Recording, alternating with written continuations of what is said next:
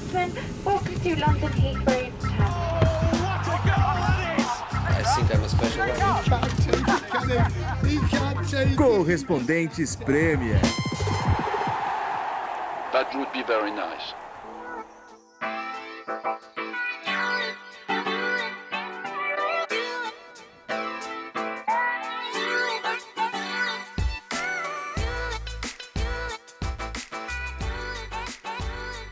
Olá pessoal, bem-vindos a mais um episódio do Correspondentes Premier, o podcast gravado aqui na Inglaterra, com algumas baixas hoje, né? Temos Nathalie Gedra de férias, Ulisses Neto no Brasil, então está eu, João Castelo Branco e Renato Senise aqui nesse podcast hoje para falar muito sobre essa venda do Newcastle, mas também teremos mais uma voz daqui a pouquinho, é, mais para a segunda metade desse episódio, que é um brasileiro, como eu prometi, no fim do último, um brasileiro que trabalhou no desenvolvimento das estatísticas do Brentford. História muito legal do clube que está surpreendendo muita gente aqui na Inglaterra. Mas por enquanto, somos nós, Senise, tudo bem por aí? Tudo bem, time desfalcado hoje, né? O pessoal aproveitando a data FIFA, bando de vagabundo. Aí metade, metade, metade do elenco se foi. Mas eu queria parabenizar, João, parabenizar a mim também, que desde que a temporada começou, acho que esse é o primeiro fim de semana que nem o Tottenham nem o Arsenal perderam juntos, né? Assim. Então é, é, uma, é uma boa notícia pra gente. É, é um certo alívio, né? Ter, ter uma semana sem futebol, assim, para para torcedores de alguns times, né? É, eu acho que os torcedores do Arsenal e do Tottenham não sentiram falta do, do, dos times deles, não. Mas você viu que o professor Arteta foi eleito técnico do mês, hein?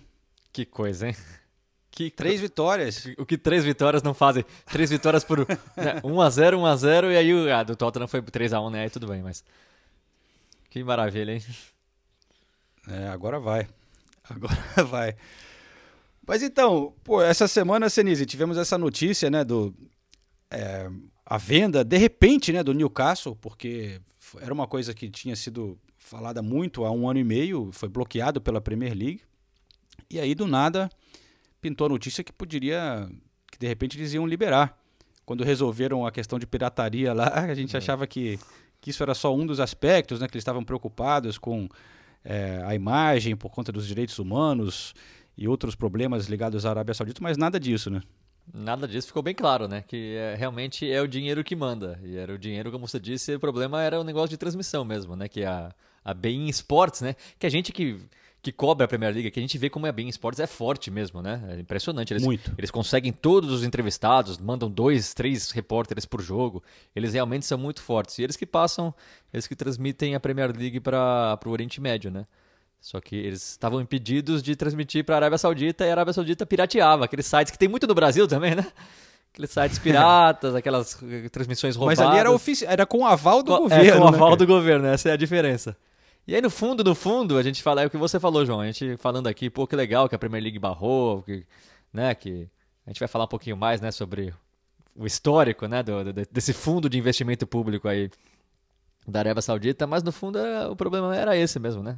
A partir do momento que a BEM chegou a um acordo lá com o governo saudita, a compra do Newcastle foi liberada. Inclusive hoje os novos diretores já compareceram, né, no centro de treinamento, a Amanda Stivley. E o... Cara, essa Amanda dá medo. É, dá medo, é. Dá medo. Tem uma cara meio sinistra. É. Parece é, vilã de James Bond, assim, um... Ela e o Merdad Godolsi. Vai ser difícil falar esse nome, hein? Os novos diretores aí apare... O marido dela, né? É, apareceram pra, no, no, centro de treinamento do Newcastle, acompanharam o, o, treinamento. E a situação do Steve Bruce é, assim, é das coisas mais bizarras, né? Que, que se tem notícia recente no, no mundo do futebol. Nas imagens que foram divulgadas do treinamento, o Steve Bruce não apareceu nenhuma vez. Fizeram questão de esconder o Steve Bruce. Ele participou do treinamento, lógico, ainda é o treinador do Newcastle, vamos saber até quando, né? Mas que situação, né? Então ele nem aparece nas imagens divulgadas por enquanto. Ele e o Kuman no Barcelona, né? São dois técnicos que são muito bizarras, realmente. O cara sabe que não que já era, que o clube não vai querer ele lá, mas ainda tem que trabalhar, né? Mas, é, eu, bom, eu, eu queria tratar aqui primeiro que acho que nem precisa muito falar para quem acompanha o nosso podcast, porque já, já ouviu a gente falando sobre esse assunto muitas vezes, mas foi tão forte a, a assim, a, a, quantidade de recados que eu recebi no Twitter de de gente cobrando assim, ah, agora você sobre o Newcastle, Arábia Saudita, vocês falam, mas e que hipocrisia aí, PSG tudo bem, né? Manchester City tudo bem. Há quanto tempo a gente vem falando sobre esses assuntos aqui, né? De, de não é tudo bem. É que agora esse é o assunto porque o Newcastle foi comprado agora, mas a gente aqui no podcast já falou muito sobre a questão do PSG, do Manchester City, que é, é muito parecido realmente, né? São estados, são é, ditaduras praticamente ali do Oriente Médio que compraram o clube. A meta não é fazer lucrar com o clube, né? A meta é você promover a, a imagem do país, até aumentar a influência política. É, mas a gente criticou muito o Manchester City aqui em várias, em várias vezes.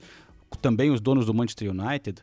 É, questiona às vezes o Abramovich, as ligações dele com o Putin, né? Então, só para deixar isso bem claro que é, não é só Newcastle, né? Eu até daqui a pouco vou falar que eu, eu até entendo um pouco a, a, felicidade dos torcedores lá, né? Nesse nível. É, aqui, aqui na Inglaterra tem sido usado o termo sports wash, né? Que é como se fosse uma lavagem de dinheiro, mas uma lavagem de dinheiro no sentido que o João falou, de passar uma imagem diferente para o mundo. É essa a intenção quando você compra, quando, quando o fundo de investimento público da Arábia Saudita, né, que no fundo a gente é, todo mundo sabe que ele é um fundo governado, né, pelo príncipe herdeiro da coroa, o Mohammed bin Salman, que é o cara que manda em tudo ali. Então eles compram um clube para tentar passar uma imagem diferente, pra, não passar essa imagem é, de, de um país que ainda não respeita inteiramente o direito das mulheres, um príncipe que, ao que tudo indica, ao que todas as investigações apontam, que ele foi o mandante do assassinato do jornalista é, saudita na, na, na, na, embaixada da Turquia. Então, é, assim, eu acho. Também não quero. Eu acho que é um assunto muito delicado, mas no fundo, eu acho que assim, é, é, muito o que você pensa da vida, a, a, maneira como você pensa do mundo, da sociedade. E não é porque. A gente sempre elogiou tanto o Newcastle aqui, é um, é um, clube que eu falo que é o, talvez o estádio que eu mais gosto de ir, porque a torcida é sensacional, o clube é tradicional. É, eu gosto desse, dessa coisa de underdog, né? Hoje o, o Newcastle é, era, né? Um underdog. Esse sofrimento da torcida, eu me identifico. Eu sei, eu entendo a importância de você agora ver um futuro digno para o seu clube, quem sabe lutar por título de novo, mas eu nunca vou conseguir concordar com isso. Eu, eu não consigo. E, e eu, eu, também recebi alguns recados falando, ah, se fosse o Tottenham, você não estaria falando isso. Não, eu prefiro que o Tottenham não ganhe nada. Prefiro mesmo, não sou, não, não é mentira. Isso. Prefiro que o Tottenham não ganhe nada do que ficar nessa, nesse dilema, né? Porque aí você continua gostando muito do clube, torcendo para o clube vencer, mas sempre vai ficar aquela coisinha na sua cabeça, porra, mas o dinheiro não é lícito, sabe? É, um, é, um, é uma ditadura, é um príncipe que manda, ele é dono do país, entendeu? É um cara que é dono de um país inteiro e está colocando dinheiro num, num país, num clube do país do outro lado do mundo, enfim. Para mim não tem lógica nenhuma, não tem como eu concordar com isso, mas a gente viu né, que muitos torcedores do Newcastle foram fazer festa em, em, frente ao estádio, mas muitos mesmo passaram a madrugada festejando, como se fosse um título já. E vamos ver como é que vai ser, né? A Premier, segundo a Premier League, a venda foi realizada dessa vez porque os saudistas provaram que o Mohammed bin Salman não irá participar da direção do clube, não irá ter influência nenhuma sobre o clube, não é o dono do clube. Mas a gente sabe que na prática esse é, né, esse é discurso da boca para fora e não é isso que vai acontecer. Ah, sem dúvida, a imagem do clube foi vendida, né, cara? A gente vai ver o, o patrocínios de, de, Arábia Saudita no clube, na camisa. É, a imagem do clube será usada em todo o mundo de Oriente Médio ligada né, a esse regime da Arábia Saudita. E é bizarro um país poder comprar um clube assim, né? E, e é, sei lá, imagina o, lá, o, o, Donald Trump ou sei lá, o presidente dos Estados Unidos comprar um time do outro lado do mundo e, e é, é, difícil de você entender isso, mas é uma coisa que é, aqui na Inglaterra a Inglaterra é, até vale a pena a gente falar, né? A Inglaterra aceita dinheiro de qualquer um há muito tempo, né? Em vários é, setores da economia, né? Por isso que muita gente também questiona, pô, mas o, Newcastle não pode, mas a Inglaterra pode vender armas para a Arábia Saudita que estão sendo usadas na guerra do Iêmen. É, tem dinheiro saudita e do Catar por toda parte na Inglaterra, né? Lojas famosas, prédios famosos, é, empresas, né? Até a própria Disney aqui, que é dona da ESPN, parece que tem investimento saudita. É, Eu entendo essa crítica, né? Mas a gente está aqui para falar de futebol, eu, eu e o Senise. Então, e a gente sim tem uma visão um, um pouco romântica, talvez, mas eu acredito que o futebol é diferente de que uma empresa normal é, e deveria ser diferente. E também eu sou do pensamento que só porque tem uma coisa errada não quer dizer que tudo bem então fazer tudo errado, né? Quando aparece uma nova coisa aqui, a gente vai criticar. Se, for, se acontecer uma outra compra de, uma, de, um, de um setor importante aqui na Inglaterra, é, eu também criticaria. Mas a gente trabalha com futebol, então a gente está falando, por isso que a gente foca nisso, né? E, e- mas eu realmente acho que é, o futebol, sei lá, representa é, uma, uma coisa diferente do que uma empresa qualquer. Né? A relação com torcedores, a maneira que afeta a comunidade, o bairro, você passa é, você lida com uma coisa muito maior do que apenas um, um produto, uma, uma, uma empresa, né? E, e a verdade é que a Premier League, se não fosse esse dinheiro de fora, não seria o que a Premier League é hoje, né? Vem, tá entrando dinheiro sujo há muito tempo. É, mas eu vou continuar criticando. Eu também, eu também. E Né? na- E, e nada vai me fazer mudar de ideia. Podem, podem xingar, pode. Nada vai me fazer mudar de ideia. Ainda mais, de novo, o Newcastle tem uma história tão linda. Assim, o Newcastle é um clube tão querido aqui na Inglaterra por todos, por ser tão tradicional, pela camisa que é, é tão marcante, por exemplo, com Alan Shearer, é, na década de 90, é, por- por- pe- pe- pelo estádio, que é- ainda é old school, mas que é um estádio gigantesco, que recebe sempre muitos torcedores, por tudo isso. É, é triste, eu acho triste o que está acontecendo com o Newcastle. Eu, eu- eu sei que muitos torcedores do Newcastle acham. Estão felizes, estão contentes, vão ver o time lutar por título, mas o que o João falou eu concordo. O futebol não é uma empresa só. Não deveria ser, pelo menos. Né? Eu acho que o futebol, o mais importante, e até a Nathalie, que já foi para muito jogo comigo, ela até me tirava sarro de mim. Às vezes eu, eu- eu dou muito mais valor para a torcida, para o ambiente do jogo, do que para o jogo ali, é, jogado ali. Porque tem, tem clube, tem, tem estádio que tem alma de futebol. Tem- a gente fala sempre aqui do Anfield. é, eu- sabe, a gente vai falar de vários clubes. O Newcastle é um, clu- é um desses clubes que tem alma, que tem história, que tem que, a torcida tão identificada com o clube, a vizinhança, é tudo, é tudo gira e em às vezes esses clube. clubes né, representam a- ali a cidade, representam a região. Né? Você está com as tradições do clube. O, o Newcastle, pô, que nem tem o Leicester, pô, representa a cidade. O, o Newcastle representa a cidade. Né? E você aí ser controlado por um outro país, né? É, é muito estranho. Mas, claro que o, o- trabalho que eles vão fazer, sem dúvida, vai ser um, vai ser um trabalho é, talvez até bem feito em termos de gestão e de futebol ali no campo.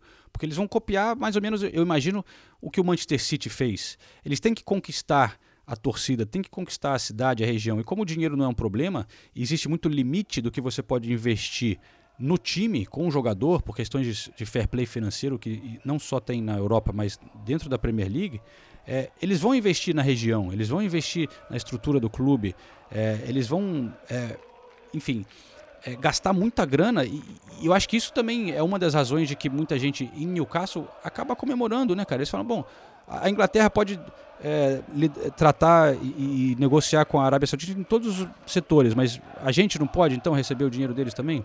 É uma região muito pobre da Inglaterra, né? com muito desemprego, que precisa é, urgentemente de investimento e, e vai haver esse investimento. Então eu entendo esse lado também de que os torcedores comemorando a, a saída do Mike Ashley, que era um, um dono porra, deplorável, né? Que eles queriam muita da comemoração era pela saída dele, né? É, mas eu acho que também a comemoração bastante. pelo investimento não só no time, mas também por esse investimento que vai acontecer na cidade, né? Dá para entender. É fácil eu criticar aqui de longe com os meus ideais eh, e as morais, que você é um cara que tá lá fudido em Newcastle, né, cara? É, eu, eu, eu também entendo completamente. É, é o que eu falei, no, no fundo é uma coisa que é, às vezes não é nem muito racional, né? Acho que a gente aqui nesse assunto a gente acaba falando muito com é o que eu disse, né? Com a filosofia de vida, com o que você acredita e, e- eu entendo todos os lados positivos, eu, eu, é, assim, e eu acho que vai ser legal o que você falou, a construção de um novo CT, ou a construção de um time. A gente vai ver o Newcastle com certeza vai ser construído praticamente do zero.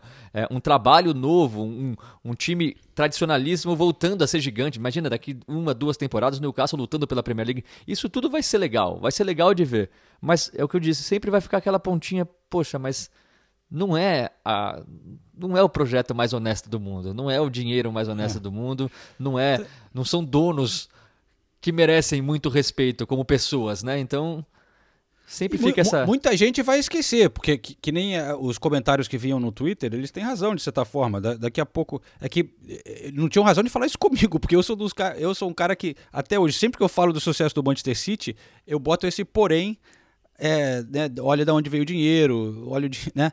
Mas, no geral, né, o Manchester City virou um grande sucesso. E, e cada vez menos se falam desse aspecto, né? Fica ali, vai ficar marcado, mas o PSG também, né? É, pô, né, comemoraram Messi, Neymar, Mbappé e tal. A questão do dinheiro vai, com o tempo, o time vai melhorando e, essas, e essa questão vai ficando um pouco esquecida é, no geral, eu diria, né? Ah, porque é, eu não quero ficar julgando as pessoas que, que, que aprovam, que não acham que não existe nada de errado nisso. Mas é, é, é o que eu falei.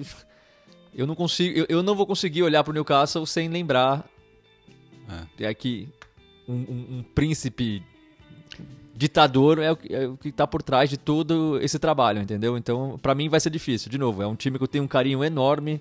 Falo aqui sempre, sempre torço pro Newcastle é, chegar entre os primeiros. E vou continuar torcendo. No, a história do clube não vai ser apagada, nada disso. Mas sempre vai ficar esse asterisco, essa coisinha na minha cabeça que não vai me permitir ficar 100% feliz por causa do Newcastle. É. Então é isso. A Inglaterra decidiu abrir né, o futebol nos anos 90 para o mercado financeiro. Os clubes podem vender ações e tal. E, e se abriu para o mercado capitalista. E essa é a realidade do mercado, né? E como eu falei antes, isso é um pouco. Se não fosse isso, talvez a Premier League não fosse o que é. E então. É, é era quase inevitável. A única. A Premier League diz que tem controles e vai. Mas a gente viu que qualquer um chega e compra o clube se tiver grana, né? É, um exemplo que temos de futebol que é um pouco diferente, que também tem seus problemas, mas é na, na Alemanha, né, Sinise? Você teve lá recentemente e viu um pouco. E, e eles têm essa, aquela regra de, de não poder ter dono estrangeiro, de, da torcida ter que. É, 50% do clube tem que pertencer aos torcedores, né?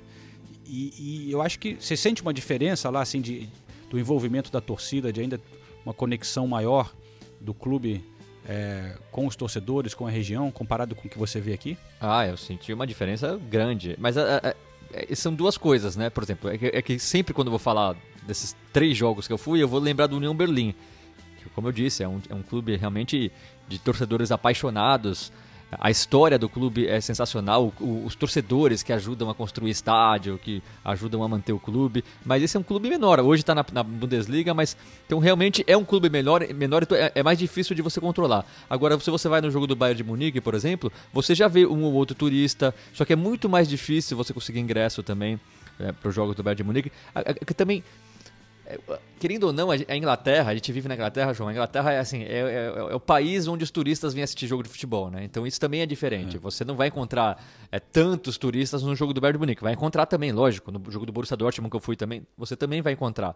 Mas não é tanto quanto aqui. Agora, o que você falou, eu acho que conta muito para os torcedores, né? Os torcedores alemães eu vejo às vezes não conseguem lutar de igual para igual com os clubes ingleses, justamente por falta de dinheiro, por esse esquema da Bundesliga, mas eles são muito orgulhosos disso. E eu acho que tem que ser mesmo. É, mesmo é, tentando de todas as maneiras lutar contra esse capitalismo fervoroso, né? É, eles conseguem ainda. Você vê o Borussia Dortmund lutando por título da Champions League, chegou na final recentemente. O Bayern de Munique conquistando títulos. Ainda é, para mim, o, talvez o melhor time do mundo, apesar de não ter conquistado a última Champions. Mas é uma maneira diferente de, de, de, encarar o futebol, né? Só que aí a gente entraria numa outra discussão também, que o Bayern de Munique domina o futebol alemão e também não é justo, devia ter uma, uma divisão mais igualitária ali. Enfim, é, aí a gente vai cair numa outra discussão, mas eu prefiro esse modelo alemão. Se todos os países do mundo tivessem esse modelo alemão, todos lutariam de igual para igual é, dentro dos seus países e, e fora dos países também. Mas é o que você É. falou, João. O que aconteceu com a Alemanha, o que aconteceu na Inglaterra, o que está acontecendo na Espanha, não tem volta, né? Agora não tem volta. Não tem como você falar, não, a partir de agora não vamos mais vender clubes, não, vai não será mais permitido determinadas compras de clube. Não dá mais. Já, você já tem diversos casos aí que a gente já, acabou- já citou. Então é um caminho sem volta. É, a Premier League é grande o suficiente para poder, em tese, escolher, mas não escolhe. Mas, é, e uma vez, é o que você falou, abriu a porta para o Chelsea, para o Manchester City, agora Newcastle, qualquer um chega. Mas quando você falou ali do Union Berlin, só, acho que só vale lembrar também que é, a Inglaterra também tem histórias muito bonitas, né? De, de clubes mu- muito legais, com, que, que tem o envolvimento da torcida. É, e a gente vai falar do Brentford daqui a pouquinho, que é um exemplo de uma gestão completamente diferente é, muito mais romântica, mas que deu certo, né? Mas tem clubes que foram resgatados pela torcida, como é, o Swansea, o Portsmouth, O Brighton, o Brighton, né? Um, um cara que era torcedor, que conseguiu resgatar o clube. Tem histórias muito legais também, né? O, o Huddersfield, né? São muitos, né? É, é que a, a Premier League, não só a Premier League, mas a Premier League fica aberta para esse tipo de, de investimento e você não sabe que tipo de dono que vai ser. Pode ser. Tem, tem alguns clubes que faliram, pegaram um, um cara maluco que diz que vai ajudar o clube e acaba sugando toda a grana, fazendo uma gestão horrível. A gente viu vários clubes é, falindo aqui na Inglaterra, recentemente o Barry, né? Mas teve já o, o Derby já faliu, o próprio Portsmouth, depois a torcida salvou. o, o Derby entrou em, em falência agora de novo, perder pontos e tudo É, mais. então. é. O- E, é- e é um clube tradicionalíssimo também, né? Tradicionalismo aqui Também. na Inglaterra. Aqui, aqui em Londres, o Leighton Orient, o Charlton. Uhum. Cara, são muitos, né? Então, é meio que uma roleta russa, assim. Você pode conseguir um dono, um shake árabe, que é o sonho de alguns torcedores, porque aí é um, é um cofre sem fundo, né? Ou um pesa... Por exemplo, no Manchester United, os, os americanos lá, os Glazers, ficam sugando o dinheiro do clube, né? E endividaram o clube, né? Ao contrário, eles chegaram para sugar dinheiro do clube. Quando é, é um... O caso do, do, do desse sports wash, eles estão ali para botar dinheiro mesmo. né? Cara, por isso que é quase inevitável que dentro de algum tempo o Newcastle tenha sucesso, porque é é muito pesado o tipo de investimento que eles podem fazer em todas as partes do clube, né? Inclusive, por, por falar em donos e diferentes gestões, né? O- por exemplo, nesse fim de semana teve jogo da NFL no estádio do, do Tottenham. E aí a gente viu, mesmo no jogo da NFL, a torcida do Tottenham eh, se manifestando, levando faixas contra o, contra o, o Levi, contra os donos do Tottenham. eh, e as faixas, Ah, é? e, e as faixas eh, muitas estavam escritas eh, lucro ao invés de títulos. É, criticando como o Tottenham é visto como uma empresa, como um negócio e não como um clube de futebol. Então, se você perguntar, é, é uma coisa complicada também. Se você perguntar para esses torcedores, talvez todos gostari, go- gostariam que, que acontecesse com o Tottenham o mesmo que está acontecendo com o Newcastle. Eu não, eu, eu não sei, entendeu? Agora a gente fica nesse lado agora também, porque que- o- o- a gestão atual do Tottenham você não pode falar que eles não gastaram dinheiro no, com o clube. Eles construíram um estádio novo, eles contrataram. eles pode- Você pode reclamar das contratações, achar que estão contratando errado, mas você não pode dizer que eles estão sugando o clube e estão. na- nada disso. O problema é que os títulos não vieram, e aí você vê o Newcastle sendo, contrata- sendo comprado, o City, a realidade do City. Então, torna-se um ambiente estranho aqui na Inglaterra, né? Vai- agora a pressão sobre os donos de clube vai aumentar, porque você precisa estar no, no nível de, de clubes que vão gastar. Um clube que gasta 100 milhões de libras, como o City, no, no Jack Grealish, que é um bom jogador, mas 100 milhões de libras. Entendeu? É, é muito difícil você seguir. Vai ser, vai ser difícil seguir esses clubes agora. E aí você vai ver cada vez mais torcedores se manifestando contra donos do clube, mesmo com donos que, que gastam dinheiro no clube. E, e- e daqui a pouco na Europa, ali na Champions League, vai ser aquilo que nem a gente teve, né? Manchester City contra PSG, né? Era Qatar contra Abu Dhabi, e agora a Arábia Saudita ficou olhando esses, esses outros países né, fazerem a festa. Estava há algum tempo já querendo entrar nessa, nessa onda né, de, de, de conseguir um clube. E com certeza vai ser, sei lá, daqui a uns 10 anos a gente pode imaginar ali, é, né? É, Newcastle, PSG, Manchester City. Chelsea, a, a última semifinal. Chelsea, é. O Chelsea foi o campeão, então a última semifinal teve Manchester City e PSG em uma semifinal, e na outra o Chelsea, que não é de um não é de um país, né? Mas é de um magnata russo que tem ligação com Putin, que ficou bilionário depois da, da, da quebra da União Soviética e, e, todos esses caras que eram influentes ali acabaram ganhando empresas do governo e, e, com isso fizeram uma carreira de sucesso aí também com dinheiro que convenhamos não é nada nada honesto mas se a gente pegar só a última Champions League foram os três clubes que têm donos né que com, com, com passado suspeito é. presente também Bom, é, é, o mundo que a gente vive, Senise. Mas para falar um pouco da história, uma história diferente, a gente pode falar do, do, do Brentford, né? Que é, pô, é, você teve lá na despedida do Griffin Park, né? O, o, estádio muito carisma. Eu fui num jogo nessa temporada, nessa temporada no novo estádio. É, e é um, pô, um clube pequeno ali do oeste de Londres, é, muito carisma, que subiu de uma maneira totalmente diferente, né? Aos poucos, com, um, com a ajuda da torcida, com um dono que era torcedor, que comprou e, e foi fazendo um, um, trabalho muito bom durante muito tempo e resgatou o clube lá de baixo e, e tá aí surpreendendo muita gente, né? Sétimo colocado nesse momento na Premier League. É, e, e é o que você falou, é, é, é, um caminho meio oposto, assim, né? É um, não é um clube que foi comprado por ninguém, foi um torcedor que comprou e aí instalou esse, essa, essa maneira de contratar, né? Muita gente compara com Moneyball, né? Aquele filme que ficou famoso. É, que realmente é através de planilha, através de características específicas que eles ah, precisamos de um jogador, um meia que bate bem de esquerda e cruza. Não precisa ser, ter, ser veloz, porque lá, aí eles contratam. Aí agora a gente precisa de um veloz, que aí você vai completando o time assim, né? E é um trabalho muito bem feito, é uma torcida apaixonada. Eu, eu realmente estive no Griffin Park antes dele ser desativado, né? A gente já contou essa história aqui. Era o único estádio do, do, Reino Unido que tinha um pub em cada esquina. Então os torcedores antes dos jogos iam chegavam cedo, iam passando de um pub para o outro para entrar nos jogos. Aí o novo estádio foi construído assim um quilômetro de distância. Então é na mesma vizinhança ainda. É um time que está vivendo um sonho, né? É, é, o que, é o que a gente estava falando antes. Para mim futebol não é só título, né? Para o torcedor do Brentford, o que eles estão vivendo hoje, eles não imaginavam viver. O Brentford não, não, não disputava a primeira divisão desde 1946. 46 ou 47 agora, né? eu não lembro exatamente qual foi o, o último ano.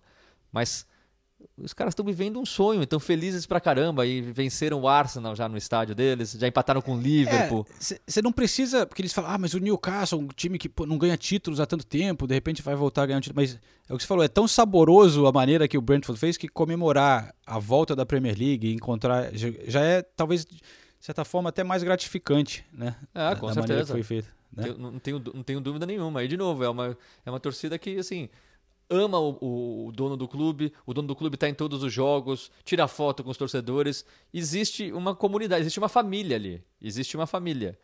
E eu acho isso extremamente legal. É claro, a gente está falando de um clube menor, é difícil a gente imaginar isso no Manchester United da vida, é no próprio Liverpool, né? A gente fala assim, da torcida, do estádio, mas os donos do Liverpool também não são né, torcedores do Liverpool desde criança, não tem identificação com a vizinhança do Liverpool. Mas é, é, difícil a gente imaginar isso num clube grande, mas existem maneiras e maneiras, né? Então, eu acho que são extremos aí, e eu fico com o extremo do Brentford. Eu acho mais interessante, mais bonita a história. Um outro que me fez lembrar agora, você falando da torcida, que eu não citei aquela hora que eu falei de clubes que foram salvos pela torcida e tal, tem, tem a, a história muito legal do Wimbledon, né? Que foi os caras tentaram mudar o time de cidade, mudaram para Milton Keynes, né? Virou o MK Dons quando o Wimbledon original tinha falido e os torcedores não aceitaram, não, vocês vão botar em outra cidade o nosso time. E, porra, com, com, fundaram um novo clube, né? O AFC Wimbledon. E, e, foram com a ajuda dos torcedores lá da começaram do zero da, das ligas amadoras entraram lá na sei lá oitava divisão foi subindo foi crescendo até que é, em certo ponto, passou o, o MK Dons, que, que, que era o, o, clube que roubou, vamos dizer, né, o, clube original deles e, e, disputaram juntos ali a, a Championship, né? É, também uma história muito legal, cara. E tem a história do FC United também, né? Também. Eles- torcedores do Manchester United que quando os Glazers compraram o Manchester United em 2005 resolveram fundar um outro clube na cidade de Manchester para manter as raízes do clube. Eles falaram não, no- no- nosso clube não é não é americano, não tem cabimento de repente chegar aqui um monte de investidor americano sem identificação nenhuma com o clube e mandarem no clube. Então eles criaram um outro clube, o FC United, com um estádio pequenininho e estão lá até hoje. Então estão eh, disputando divisões inferiores, lotam o estádio, vão fazer a festa. É que a gente falou. Para esses torcedores, o mais importante é estar ali com a família, é estar, é estar num clube que, que eles se identificam. Não é ganhar títulos. Eles abandonaram o Manchester United, que aí tá, agora está com o Cristiano Ronaldo, com o Pogba, mas eles preferem continuar assistindo o FC United, jogando aquelas partidas às vezes feias, naquele inverno que está chegando, zero grau em Manchester, chovendo mas eles estão lá. Eu, eu acho isso, eu acho que é, é- esse é o verdadeiro lado do futebol. É por isso que a gente é apaixonado pelo futebol. Eu não, eu não, eu, eu não vou conseguir é, concordar com, com as pessoas que acham mais legal a história do que está acontecendo com o Newcastle, por exemplo, do que um FC United, por exemplo. É isso aí. Eu sei que tem muita gente que pode falar, ah, então vai lá cobrir o, o FC United, então, não sei o que. É, A gente iria, a gente- sério, eu iria todos os dias. É que é difícil, é que as pessoas infelizmente não se interessam, né, muito. É, Mas- a realidade é que o nosso trabalho é a Premier League, né, cara? Fazer o quê? É o nosso trabalho, mas não só. Não é por isso que a gente vai deixar de falar o que a gente acha aqui e, e criticar e, dar umas opiniões e tal. Mas a Premier League também, claro, é muito legal e, porra, é, com esse dinheiro aí se- vai ser. é, vai ser legal de ver, cara. É Fazer o quê? Mas a Eu gente tô- não concorda.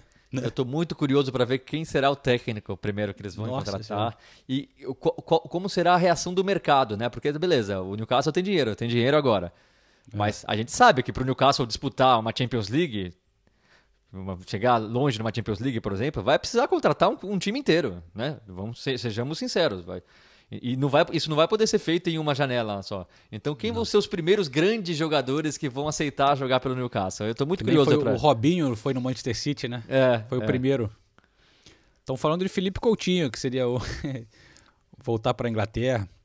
Mas enfim, é, é isso então, Senise. Vamos, então vamos eu- lá para esse encontro que eu tive com este brasileiro que trabalhou para o Brentford para contar um pouco mais detalhes, né, de como que funcionou essa trajetória do Brentford, como que funciona esse sistema todo. É, vamos até lá então.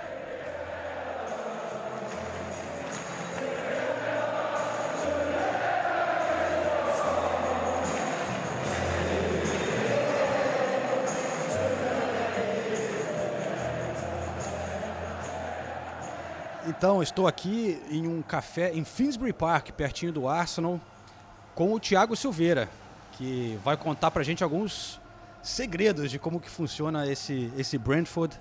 Muito legal ter a sua presença aqui. Obrigado pela participação no podcast, Thiago. Tudo tranquilo? Obrigado, João Castelo. Tudo ótimo. É um prazer estar aqui com você. E vamos contar um pouquinho de segredo aí. Muito bom. Então vamos lá, vamos começar a- a contar a sua história, assim, porque é porra, muito legal ter um brasileiro que participou, assim, trabalhou nessa transição do Brentford, né? Você acompanhou desde o começo ali. É, você, conta pra gente, você trabalhava, na verdade, para a empresa do. Hoje o dono é o, o Matthew Bannon, né? Você começou trabalhando para a empresa dele antes dele comprar o Brentford, certo? Isso, na verdade, o, o Matthew Benham, ele montou a Smart Odds em 2004. É, eu entrei na empresa em 2011 e ele comprou... O, ele, ele, na verdade, ele emprestou um dinheiro para o Brentford e depois é, eles não tinham como pagar. Ele era torcedor, né? Ele era torcedor do Brentford, é. Ele, eles, não tiveram, eles não tinham como pagar e ele virou um shareholder do, club, do, do clube. Era uma empresa de estatística, né? Essa, Era uma empresa de estatística. isso. essa Smart Odds. Exatamente. É, a Smart Odds é uma empresa de consultoria né, para Aham. apostadores profissionais. E o, o, o Benham, ele usou essas, ele aplicou essas estatísticas da Smart Odds no, no Brentford No Brentford. para identificar talentos subestimados de outros clubes. É um trabalho assim maravilhoso que ele fez de, de realmente ir nos clubes, identificar qual que era a força por trás da, da criação né, de ataque do, do- dos, dos times. E ele conseguiu, por exemplo, em 2014, é, com Scott Hogan, ele identificou que o clube, o time, o Rochdale, estava com uma. Eles estavam é, com a performance melhor que eles deveriam estar. E eles descobriram ali atrás qual era a força de ataque deles, que era o Rogue na época, e contrataram ele por 750 mil libras. Qual divisão que era, você lembra? Era na League Two, que é a Ah, quarta é a divisão. quarta, é. É. E dois anos depois eles venderam ele por 9 milhões e meio de libras. Então, é, assim, é, Então, o, o- o- o formato de sucesso do para resgatar o clube inicialmente foi esse, né? De identificar jogadores é, através do uso de estatísticas para depois vender para ter um, o clube começar a ter um lucro, porque o clube era, né, na época era um clube muito pobre, né? Que estava praticamente falido. Não, exatamente. É, em 2013, é, o, o Brentford era, era um, o, o 18º clube com, com poder de compra do campeonato, Em qual divisão? na terceira divisão.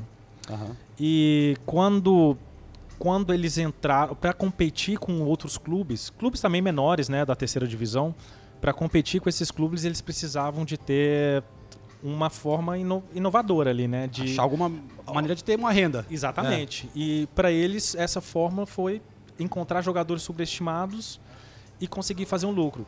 É, o, o, o, o- que eles conseguem fazer, é, até a torcida não tem um valor sentimental muito pelo jogador, porque eles contratam um jogador e eles querem vender antes, né, antes do de Vender no pico, assim. vender no, pico do cara, do, do- do Exatamente. valor. Exatamente. Não, e fiz, é, a gente- nos últimos anos, vários jogadores que saíram de lá também, o, o Ollie Watkins, né, o Ben Rama, que foi para o West Ham, eles eles estavam vendendo muito para a Premier League, né? É, realmente, ganhando um, dinheiro preto.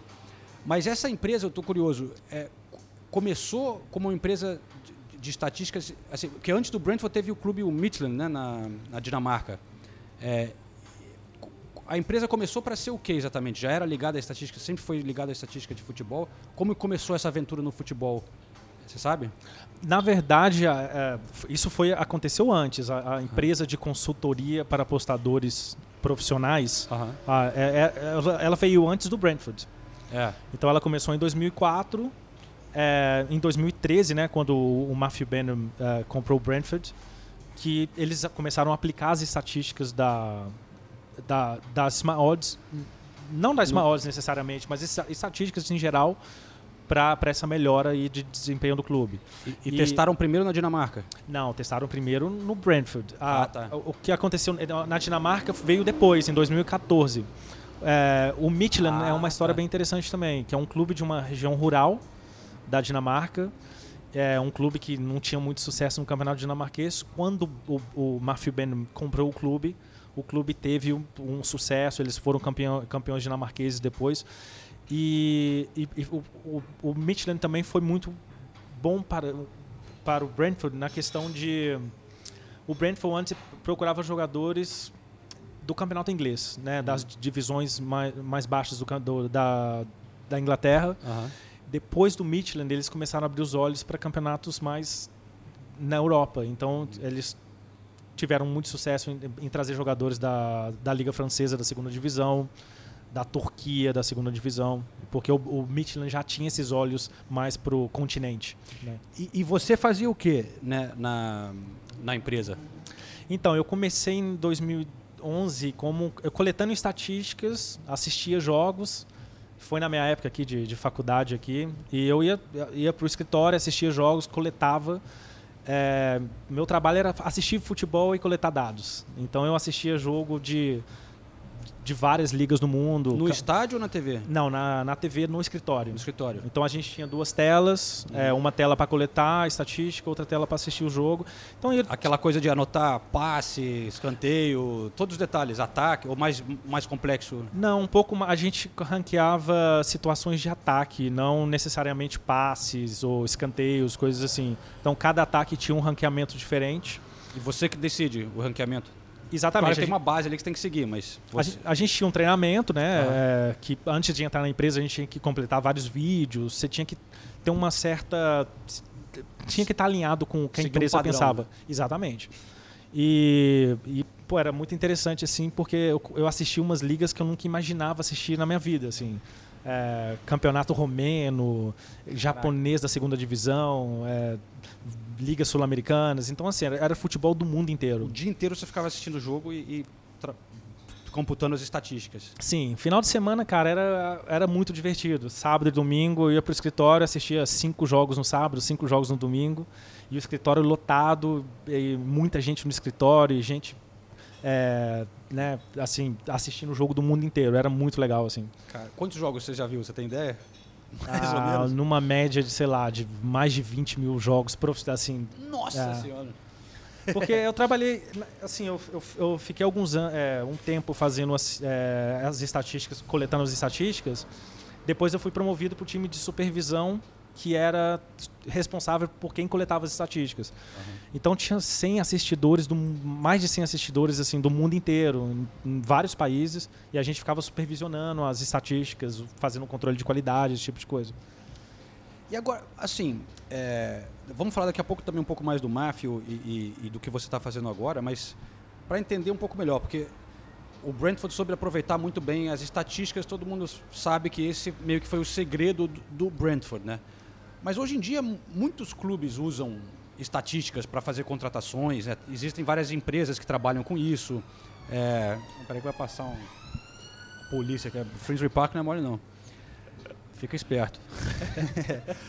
Mas é o que que é especial, o que como o que qual o diferencial, né, dessa do jeito que vocês faziam as estatísticas do Brentford? Porque como eu estava dizendo, muitos clubes não é não é antes era novidade, né, aquela coisa do Moneyball, né, trazer da, da- da- dos esportes americanos, usar estatísticas, mas hoje em dia é uma coisa comum. Todo clube tem um departamento de- análise, de estatísticas e, e é muito usado eh, também na hora de contratar. Qual o diferencial do Brentford? É, eles, eu acho que a questão, o sucesso do Brentford veio mais com, eles foram um dos primeiros a fazer. Assim, os clubes eles têm o- o análise de desempenho dos próprios clubes, mas o Brentford já vinha com uma com um departamento, com uma empresa por trás, uma empresa de muito sucesso nessa consultoria de apostas. é, que eles coletavam o expected goals, né, e a supremacia de um clube para outro. Então eles já eles têm um, um ranqueamento assim de um ranqueamento europeu de qual time é superior a qual time de vários campeonatos. Então eles têm, imagina, uma, um, uma- um banco de dados gigantesco Exclusivo para eles. exclusivo para eles. Então o Brentford teve acesso a esse tipo de informação muito cedo. Então eles, eles conseguem identificar um talento, eles conseguem botar um olho num talento muito mais rápido que um, do que talvez um clube grande que, tem os, o, claro, tem os, os scouts e, e tudo, mas o Brentford tem um, ban- um banco de dados muito amplo. Então eles têm essa facilidade de identificar um talento mais rápido. Então também é um pouco mérito da empresa e a maneira que essa empresa sabe identificar é, o, o- e ranquear os talentos, né? E, Exatamente. E também o Brentford apostou muito nisso, de usar esse sistema para contratação, né? Exatamente. É, eu acho que eles identificaram muita forma de. é, eles identificaram é, que isso seria o diferencial deles. Então eles usaram isso totalmente a favor do clube. Então a- é, esse, esse foi o, primordial assim para o Brentford, porque eles não teriam chance de sucesso talvez na Championship, porque é é uma liga muito competitiva com clubes grandes, tradicionais, né, do futebol inglês. O Brentford é um clube muito pequeno. Então, se for pensar no que, que o- eles conseguiram nos últimos 8, 7, 8 anos, eles conseguiram um estádio novo, eles conseguiram ser promovidos para duas divisões para cima e eles estão na maior liga do mundo hoje. Então, é- Foram montando times que iam bem no campeonato e aí vendiam jogadores também para ter lucro, aí investia na estrutura do clube, né? E, e- e- é uma história de muito sucesso, né? E, o Matthew Bannon agora é muito badalado aqui na Inglaterra, né? Mas você teve contato direto com ele também. Como é que ele é? Um cara... Conta um pouco sobre quem é esse cara. Ele é, é em- é em inglês, né? Torcedor do Brentford. É, o, o Ben é, é, assim, é uma pessoa bastante interessante. Ele, ele trabalhou no Bank of America muito cedo. E em 2000, ele trabalhava em outra empresa de consultoria de apostas. E, e em 2014, em 2004, quando ele montou a Smart Odds, ele teve sucesso muito rápido, porque ele conseguiu. Ele tinha uma experiência do mercado financeiro e ele aplicou essa experiência no, no setor de apostas. É, ele trabalhava lá no escritório é, com a gente. Eu jogava bola na casa dele, contra ele, o filhinho dele. É, tinha um campinho lá na casa dele, a gente jogava bola lá duas vezes por semana. Um cara super simples, assim. A gente falava do Brentford com ele no escritório é, o tempo todo. É um cara super acessível, assim. Na, na época, quando eu entrei no escritório, eu nem sabia que ele era o dono. Porque ele é um cara que ele não gosta muito da mídia, ele não, é- ele não gosta muito de aparecer, assim. Então é, é um cara super simples, assim, do dia a dia. Uma pessoa bastante interessante, assim. Mas um cara esperto, assim, Ah. pelo jeito, né? Super inteligente. É. o que ele fez com o futebol, assim, com o Br- Brentford é muito impressionante. Deve ser muito bom. O cara, porra, conseguir resgatar o time dele, né, Exato. cara? Tirar lá da terceira, quarta divisão, transformar num clube de Premier League e indo muito bem. É, mas assim, só para complementar essa história do, de como que funciona o- a- a- o sistema de contratação também do Brentford, e você tava, quando eu estava conversando com você antes, estava contando que tem esse lado da estatística, claro, que é fundamental e é o diferencial, mas também, claro, os caras têm um cuidado muito grande com, depois de analisar as estatísticas, tentar conseguir informações sobre a pessoa, né? O lado humano, é, como que o cara vai ser no vestiário, também tem isso, né? Não é só pegar, ah, pô, esse cara aqui tem números ótimos e tal, e, e, é, tem, tem esse outro lado, e você até teve, tem uma história de que, de, de- que, que reflete isso, né? Mostra como na contratação de um, de um brasileiro.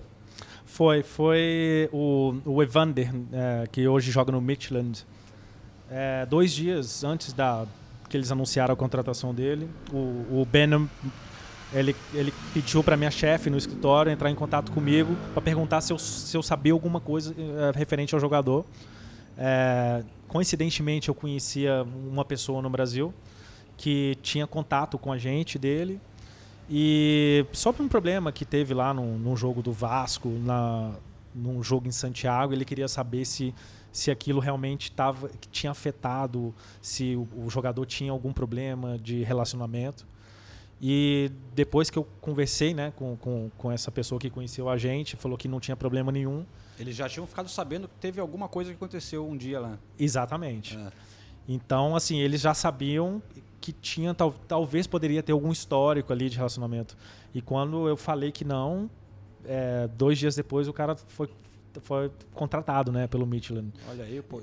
Os ingleses- Você já conheceu o Evandro? Não, na verdade, chegar- não conheci hein? Eu nem sei se ele sabe dessa história, mas é, foi bem, bem legal, assim, de saber que ele né, foi contratado lá e tal. Aham. E ele deu certo lá no Michelin, jogou bastante lá. É. Não, e hoje muitos jogadores dinamarqueses vão pro Brentford, né? A conexão é muito grande. Sim, o, o, o treinador, né, é, Também é o Frank. É, é, é, o Frank é, é dinamarquês, o, o diretor lá de, de esporte também, o, o Rasmus também é dinamarquês. Então tem uma conexão muito grande. Os dois clubes, né? é O Brentford aqui na Inglaterra e o Midland. As histórias dos dois são muito parecidas, assim. Então é, é muito legal.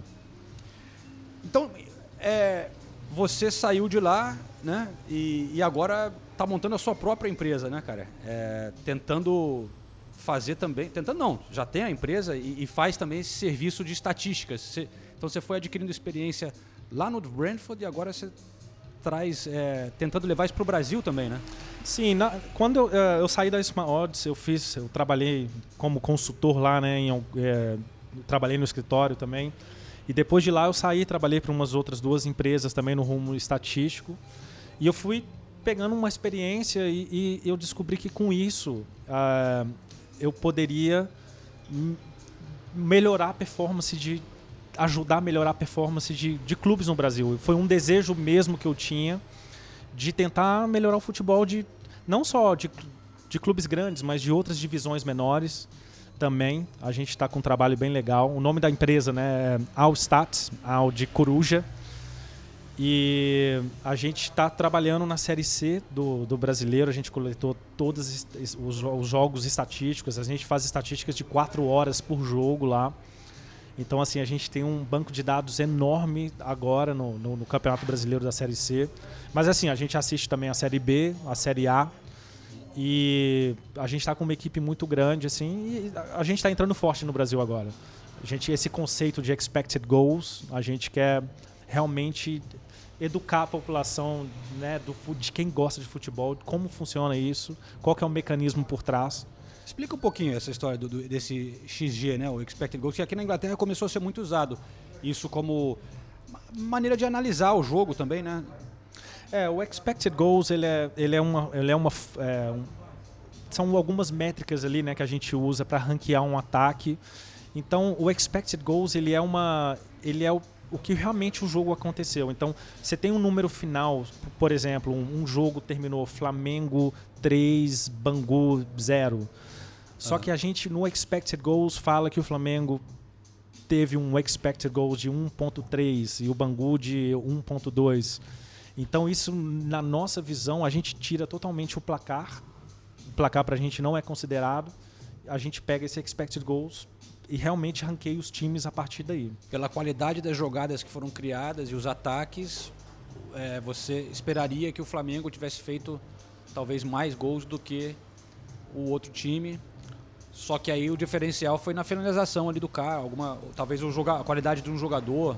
Não, exatamente. Porque, assim, as- as- algumas vezes as estatísticas convencionais, elas são um pouco, não diria mentirosas, mas elas não refletem muito o que, que realmente passou no jogo. Quando você tem uma posse de bola, por exemplo, ah, o time teve 70% de posse de bola, mas aquilo pra gente não significa nada, porque às vezes o time realmente joga com a bola, mas ele não criou nada. Quando você tem o expected goals, você realmente sabe qual que é o poder de criação de um time.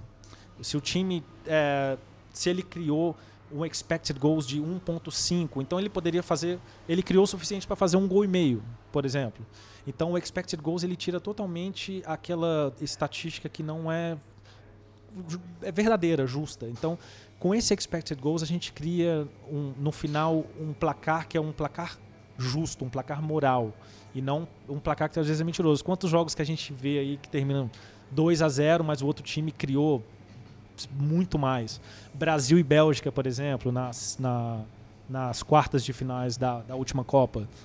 Eu, eu cobri esse jogo é, para Smart Odds na época e eu lembro que o Brasil criou muito mais que a Bélgica. O Brasil acho que meteu duas bolas na trave, teve aquela bola lá do, do Renato Augusto no final. Então o Brasil merecia ter ganhado aquele jogo. Só que o placar final, Bélgica 2 a 1 né? Então, Mas às vezes também tem a questão de circunstância do jogo, né? Tipo, um, um- um- um time já fez 2 a 0 e aí muda a postura também e, e não está atacando tanto. Então, como que é levado em consideração, entendeu? É, Sim, não, entendi. Dentro das circunstâncias do jogo, pô, o Brasil ficou atacando pra caramba porque precisava fazer mais gol. É, não sei se, na, na minha opinião, é, não sei se isso quer dizer que aí merece vencer. Não, mas Criou se- as oportunidades, é verdade, mas É, se você criou as oportunidades, eu acho que a- a- o nosso cálculo é um cálculo de ataque. Qual que foi a qualidade do seu ataque contra a qualidade do seu adversário? Então, assim, as nossas métricas, elas é, a gente tem a gente tem um ranqueamento para todos para vários ataques. Então, cada ataque tem um peso. A gente está ali tá é, calculando os ataques que tiveram um peso forte. Então, é a bola na trave do Thiago Silva, a, a bola do, do Renato Augusto no final, aquilo lá pra gente são ataques que, que representariam se, se, se o cara chutasse 10 vezes, quantas vezes ele faria o gol. Então a gente tem a, a gente calcula mais ou menos assim. Então, nessa sua empresa, vocês vão providenciar, é, vocês podem oferecer para a mídia, por exemplo, estatísticas né, de, de jogo como essa do XG e outros tipos de estatísticas, e também para clubes que queiram usar para analisar performance e também para contratar jogadores, que nem, estilo Brentford, né? Que nem o Brent. Então, vocês estão oferecendo aí para algum clube pequeno no Brasil a oportunidade de ser um, um Brentford. Exatamente, exatamente isso. É, a- a nossa empresa hoje ela tem mais ou menos cinco braços diferentes. A gente, a gente é uma empresa de, de consultoria para apostadores profissionais. A gente tem um clube análises com, com um analista super experiente lá no Brasil, é, que já trabalhou em clubes grandes, no Vasco da Gama, por exemplo. E a gente tem essa, a gente tem esse braço de transferência de jogadores e a gente está criando uma academia para ensinar, para criar analistas também. Então a gente quer, com essa academia, a gente quer trazer pessoas para dar uma oportunidade para pessoas entrarem no mundo do futebol, ganhar dinheiro assistindo futebol e, e talvez ganhar uma oportunidade de trabalho com a gente mesmo. Então, assim, a gente quer criar uma coisa muito ampla, assim. Olha aí, pô, com certeza muitos ouvintes nossos têm interesse, porque um podcast sobre futebol, futebol em inglês, como que eles podem entrar em contato com você se isso é uma coisa que, que interessa o- os ouvintes? A gente tem o, o nosso site, né, que é www.dealstats.com. Deal é de coruja, né? E tem as nossas redes sociais também. Então De- é ao O-W-L em inglês, né? Isso. Ponto .com. E Allstats. all- allstats.com. É. E tem as nossas redes sociais também, né? O Instagram, a mesma coisa, The Allstats. E o Twitter. Então, é, Show de bola. Então, bom, pelo que a gente vê aqui, é- é- é- o segredo do Brentford é, não é muito um segredo, mas é você deu alguns detalhes legais aí que, é, pelo que eu- assim, a minha análise do, do que você falou é que são as estatísticas, apostar em realmente usar isso, mas a maneira que você usa também a estatística, mas a qualidade das estatísticas que você está conseguindo, que também é fundamental, né? Então depende muito da, da onde você está conseguindo essa estatística. E são muitas empresas hoje em dia que disponibilizam esse tipo de acesso. E no Brasil também já existe muitos clubes usando análise e, e- e- tal, né? Já no Brasil está crescendo muito esse mercado também, né? Sim, é, é, é um mercado que, assim, um- o futebol ele, é- ele envolve muita estatística. Então, eu acho que muitas pessoas conseguiram identificar isso, é, e muitos clubes, né, e começaram a investir. Mas como você usa a estatística também é importante, porque não adianta você coletar e engavetar. Então, você tem que pegar e, e realmente usar isso. É, eu, eu tive a oportunidade de acompanhar muitas ligas é, sul-americanas. Acompanhei como analista, né? Eu, eu, eu assisti, assistia muito campeonato colombiano, campeonato equatoriano, peruano. E eu via muito talento que encaixariam perfeitamente no futebol brasileiro, numa Série A. E os clubes brasileiros, às vezes, eles têm um atraso assim, em, em, em, em ir lá atrás desse talento. Então, é, é importante né, coletar essas estatísticas e realmente ir atrás do jogador. Trazer um jogador que encaixaria ali em vários clubes. Então, Algumas é- apostas. Exatamente. Pô, show de bola. Muito obrigado, Thiago, pela conversa, cara. Legal ver, pô, encontrar um brasileiro aqui em Londres, né? Começando uma empresa, tentando é, embarcar nessa, nessa aventura aí. E desejo boa sorte para vocês, para a empresa de vocês. É, e que tenha sucesso lá no Brasil. Se um dia você tiver um, envolvido num, num novo Brentford, ah, lembra da gente aqui no Correspondentes Premier, né, cara? João Castelo, muito obrigado pela oportunidade. Foi bastante, assim, muito positivo, né, para a nossa empresa também, a gente poder fazer essa divulgação no Brasil. Porque a gente realmente tem um, um projeto muito, muito bacana, assim, nas, em mãos, assim. Então a gente quer dividir isso com muita gente. Muito obrigado pela oportunidade. Show de bola.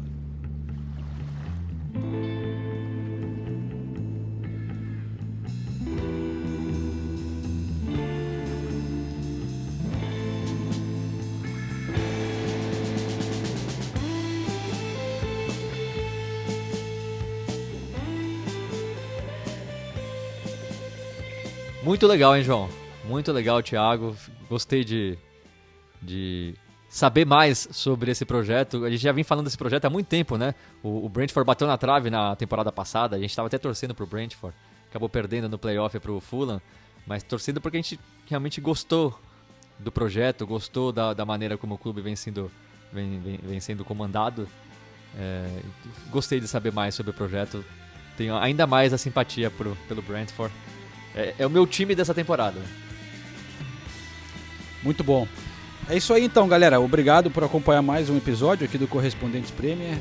A gente volta na semana que vem. é, espero com mais integrantes aqui do, do podcast, que nessa semana teve algumas baixas. E é isso aí. Beleza, Senise? Até logo. Tamo aí. Até o fim de semana de Premier League de volta. Graças a Deus. Tamo junto.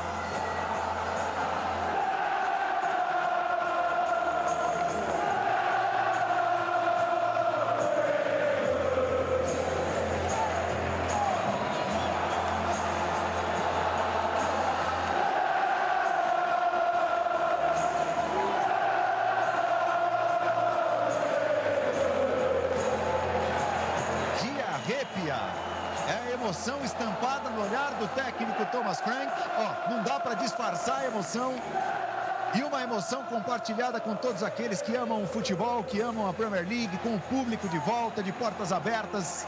O resultado, a história escrita pelo Brentford nesta sexta-feira, dia 13 de agosto de 2021. E que seja um suspiro de normalidade, que as coisas voltem a ser como a gente gosta, como a gente torce para que seja.